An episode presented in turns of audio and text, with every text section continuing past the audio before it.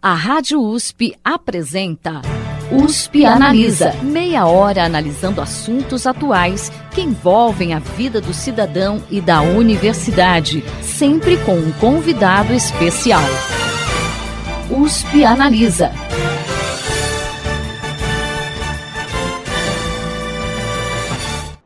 Iniciativas de divulgação científica têm sido fundamentais para difundir informações importantes durante a pandemia de Covid-19.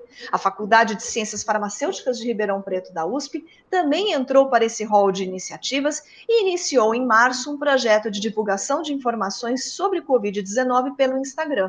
Para falar sobre esse projeto e sobre a importância da divulgação científica neste momento, o USP Analisa conversa com a professora da Faculdade de Ciências Farmacêuticas de Ribeirão Preto da USP, Carolina Aires. Professora, seja muito bem-vinda ao nosso programa. Muito obrigada, Thaís, pela, pelo convite feito. É uma grande oportunidade para nós poder falar sobre esse assunto nesse momento tão difícil para todos nós. Muito obrigada. Professora, para a gente começar, na sua avaliação, qual que é a importância de fazer divulgação científica voltada para a sociedade nesse contexto né, da pandemia de Covid-19 que a gente está vivendo? Eu acredito que a oportunidade de poder falar sobre essas questões, né, de divulgar o que a ciência faz e o papel da ciência na sociedade é fundamental nesse momento. É quase como uh, uma responsabilidade humana dos pesquisadores, dos cientistas, dos professores poderem é, expor essa é, toda essa questão relacionada é, ao desenvolvimento da ciência e como é que a ciência funciona principalmente agora nessa época de pandemia. Então, uh, as informações corretas, elas têm que ser divulgadas durante todo o tempo, mas principalmente na época de pandemia, porque é, é o momento onde as pessoas tendem a ter informações fantasiosas, ou então é, esperar por curas mágicas baseados em métodos experimentais e formulações caseiras. Então, é, a gente percebe que isso está surgindo muito nesses, uh, nesse tempo, desde que surgiu a pandemia. E por isso eu acredito que seja isso mesmo, é como se fosse uma luta pública contra a desinformação.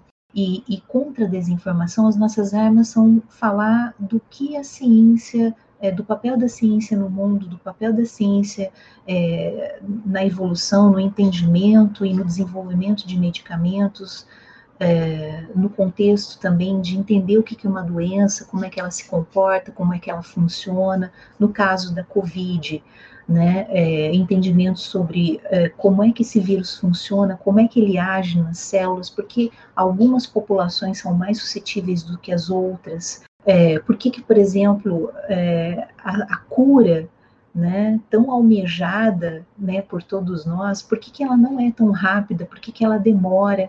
Então, tu, todos esses são, são questionamentos válidos e, e, eles podem ser embasados pela ciência.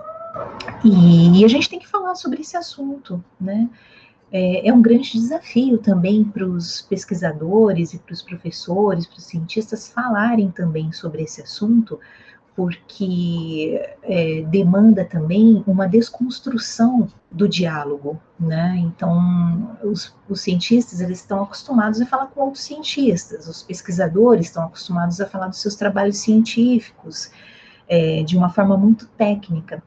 Então, é, esse esforço também que está sendo feito, né, de, dos envolvidos, né, dos pesquisadores envolvidos, é, também é uma grande, é uma, é uma grande conquista, né, para todos nós, porque nós também temos que desconstruir vários, vários diálogos, vários pensamentos, várias formas de, de se expressar para poder divulgar a ciência. Então, resumindo, ao mesmo tempo em que é, um, é, um, é uma grande oportunidade poder falar de ciência para que mais pessoas entendam como que a ciência funciona e qual que é o papel da ciência, por exemplo, numa pandemia, numa doença, é, por outro lado, é também muito desafiador e, e recompensador né, para os pesquisadores envolvidos, porque eles também têm que descobrir novos caminhos de levar a informação correta, é, a informação embasada cientificamente, é, para proteger o conhecimento, para evitar mesmo a disseminação das informações falsas. Então, eu acho que esse é, é a importância de fazer divulgação científica nesse momento, é, também porque é o, é o momento em que nós estamos sendo ouvidos. Né? Então, eu acho que é muito importante fazer a divulgação científica no cenário atual que a gente está vivendo no momento. Professora, a gente conhece né, um importante projeto de divulgação científica que existe hoje na USP Ribeirão Preto, que é o VID Academics. E esse projeto ele surgiu na Faculdade de Ciências Farmacêuticas de Ribeirão Preto. Vocês, professores, têm uma preocupação em estimular esse tipo de atividade entre os alunos, né, já que o VID ele surgiu aí de um grupo de alunos, né? É, qual que é a importância, na sua opinião, da participação dos alunos nesse tipo de iniciativa? A importância dos alunos participarem, eu acredito que seja uma importância até formativa. Então, faz parte da formação do aluno ele saber divulgar é, o trabalho que ele está fazendo, por exemplo, em relação à pesquisa. Né? Então, assim, e, e existem formas de você expressar isso de uma forma simples, que é essa nosso, esse é o nosso grande desafio, explicar conceitos complexos de ciência em palavras simples, em palavras acessíveis, né, de uma forma acessível. A partir, do, a partir do momento que o aluno também está envolvido nesse trabalho de desconstrução uh, do pensamento, né, de desconstrução uh, do pensamento, uh, desse pensamento mais técnico para um pensamento mais acessível, isso também acaba eh, dando para o aluno é, ferramentas para ele se formar como farmacêutico, que no caso é, é, é, o caso do nosso curso de farmácia, né? Então eu acredito que essas, é, essas iniciativas, elas acabam facilitando até depois que o aluno termina uh, o curso dele de farmácia. Então, por exemplo, na hora em que ele precisa conversar com um paciente para explicar como é que aquele medicamento funciona, ele tem que desconstruir a informação técnica que ele recebeu na graduação e entregar para o paciente de uma forma simples. Então, isso é um treino. E, e, e, na divulgação científica, a gente consegue exercer, né, fazer esse exercício né, de desconstrução.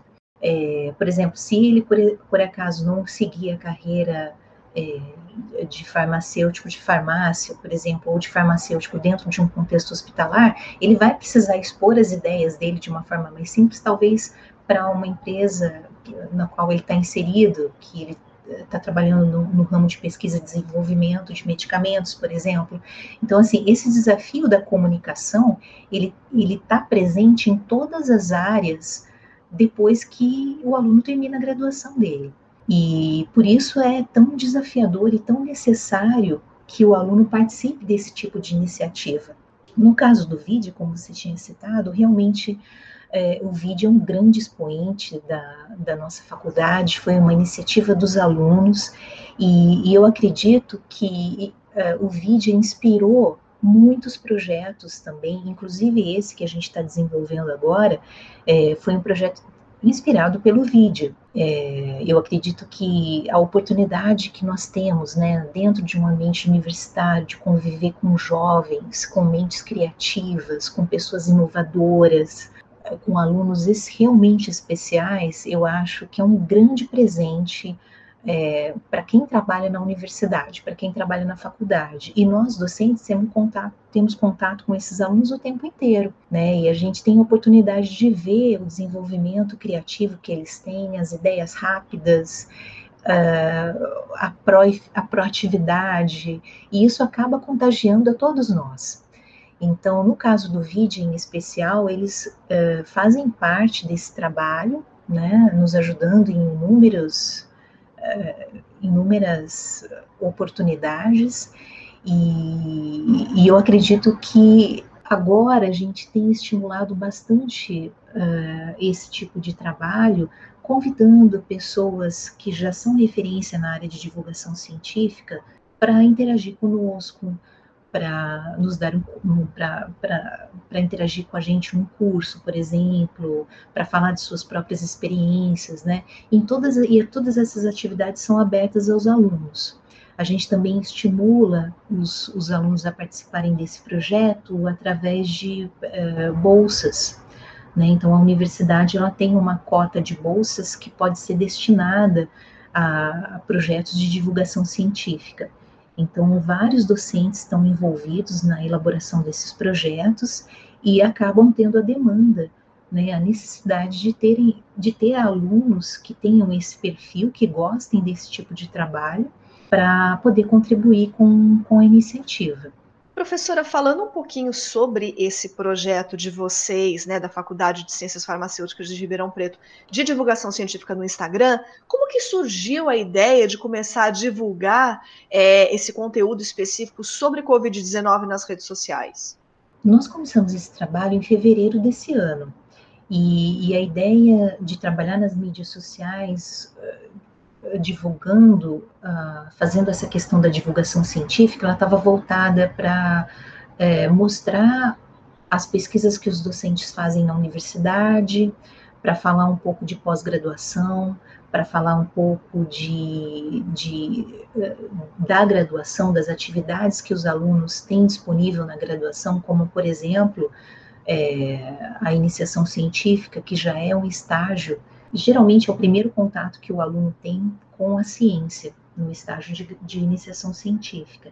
Então, o objetivo inicial era falar sobre é, essas atividades e oportunidades é, desenvolvidas dentro do, da, da universidade, especialmente para o curso de farmácia.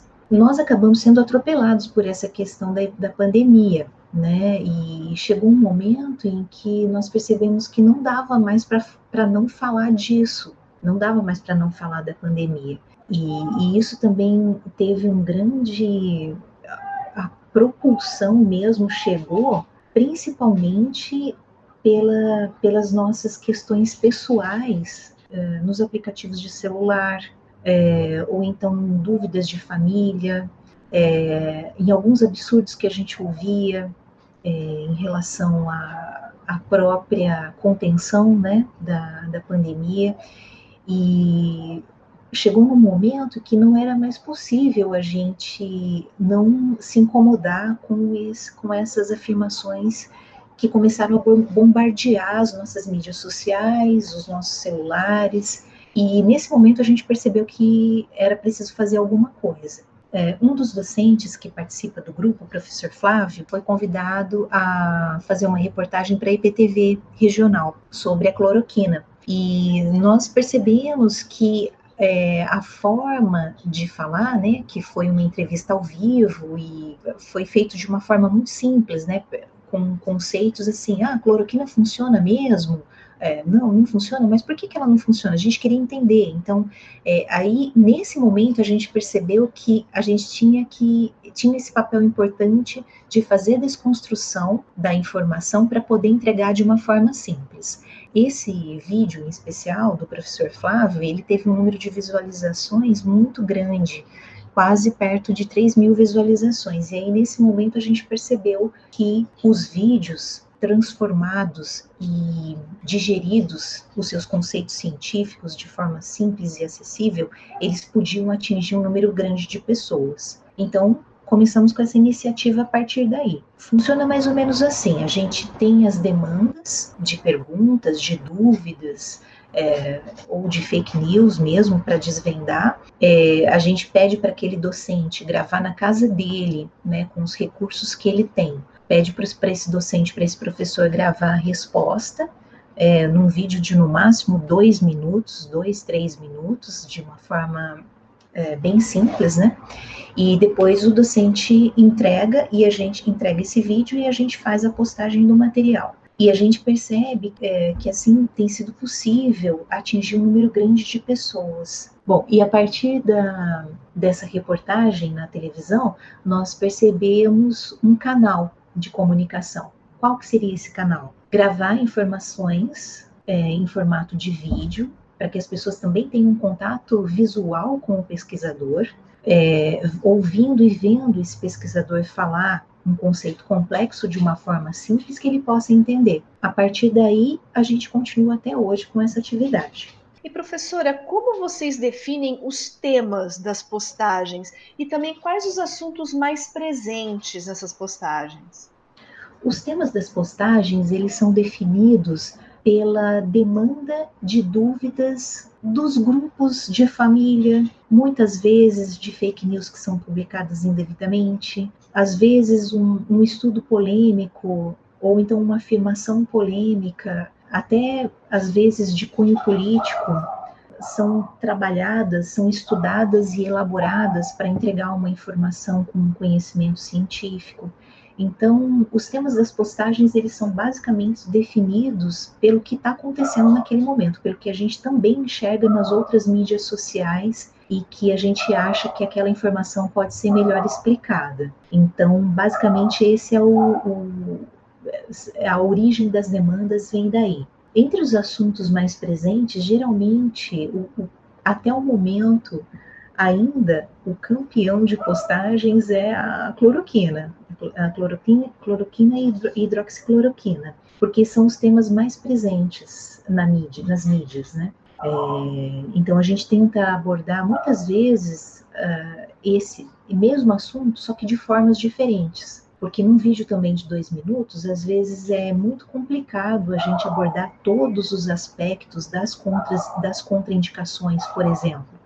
Então, uh, às vezes a gente aborda o mesmo tema é, com um enfoque, é, numa outra postagem é o mesmo tema, mas com outro enfoque. Então, de forma a tornar aquela informação presente mesmo, para tentar elucidar o caráter errôneo do que é veiculado em, em algumas mídias, né? Falando, professora, na hidroxicloroquina, né, a gente sabe que esses medicamentos, né, que estão sendo aí usados, né, pro, no tratamento da, da Covid-19, estão sendo testados, né, no tratamento da Covid-19, eles precisam ter prescrição médica e essa eficácia ainda está em estudo. Mas a gente sabe que mesmo assim as pessoas acabam utilizando algumas dessas substâncias indiscriminadamente. Quais são os riscos da automedicação, principalmente nesse momento de pandemia da Covid-19? Esse é um assunto bem importante. A automedicação ela é desaconselhada dentro e fora da pandemia. Dentro da pandemia, pior ainda, porque a automedicação ela pode causar efeitos colaterais graves e pode tornar alguns grupos que já são suscetíveis, pode tornar esses grupos mais suscetíveis ainda, mais vulneráveis ainda à infecção viral. Então, é, é importante lembrar que nenhum medicamento deve ser consumido sem a prescrição médica ou sem a orientação do farmacêutico habilitado.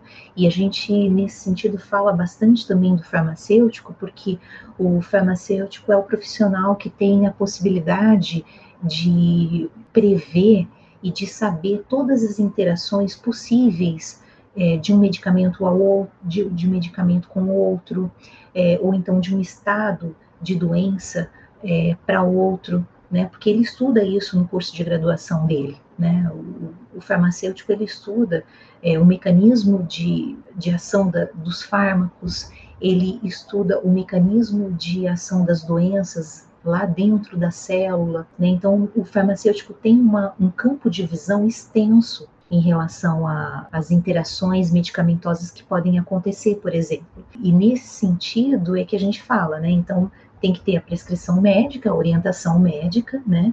E também pode contar com, com a orientação de um farmacêutico habilitado. É, reforçando de novo, a automedicação ela pode trazer consequências seríssimas para o organismo da pessoa. E no caso que a gente está falando da hidroxicloroquina, da cloroquina, esses efeitos colaterais eles podem é, causar, por exemplo, cegueira, problemas cardíacos graves. Né? Então, são situações que realmente devem ser evitadas. Então, uma questão é, é a gente discutir sobre possíveis tratamentos, né? E como você bem falou, é, não existe ainda uma medicação assertiva, uma medicação certa para a cura da Covid-19. Né, os estudos estão em andamento, os medicamentos estão sendo, alguns medicamentos estão sendo testados, mas não existe mesmo nenhum, nenhum protocolo definido para a cura da doença. Por isso mesmo é que essa questão de da medicação baseada nos conselhos familiares ou então baseadas em eh, experiências pessoais não, não comprovadas é muito complexo e deve mesmo ser evitado.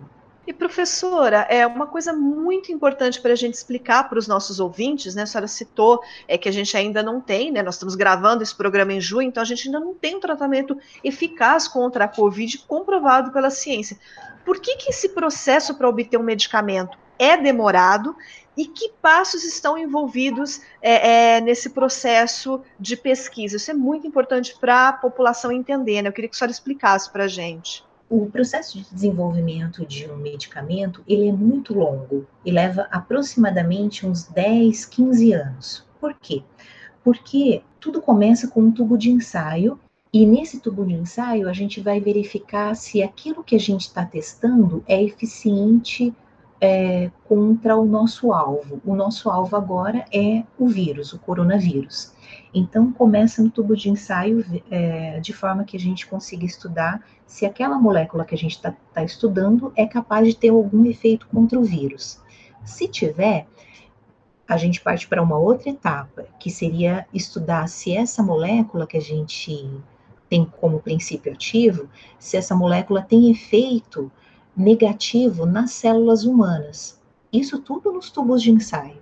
Se essa parte der certo, aí a gente começa a partir para experimentos mais complexos, nos quais a gente envolve um conjunto de células, depois é, os estudos em animais, ou então em modelos alternativos a animais, depois para estudo com humanos saudáveis, depois para estudos com humanos saudáveis e humanos que têm a doença, e aí depois de to, aí depois disso ainda tem a parte em que a gente, em que é estudado é, esse esse princípio ativo, né, esse fármaco, é, frente a uma população maior de pessoas doentes e pessoas saudáveis. Então, assim, é uma sequência complexa é, de que, que esse princípio ativo tem que passar justamente para poder dar segurança do uso desse medicamento, para prever os efeitos colaterais desse medicamento.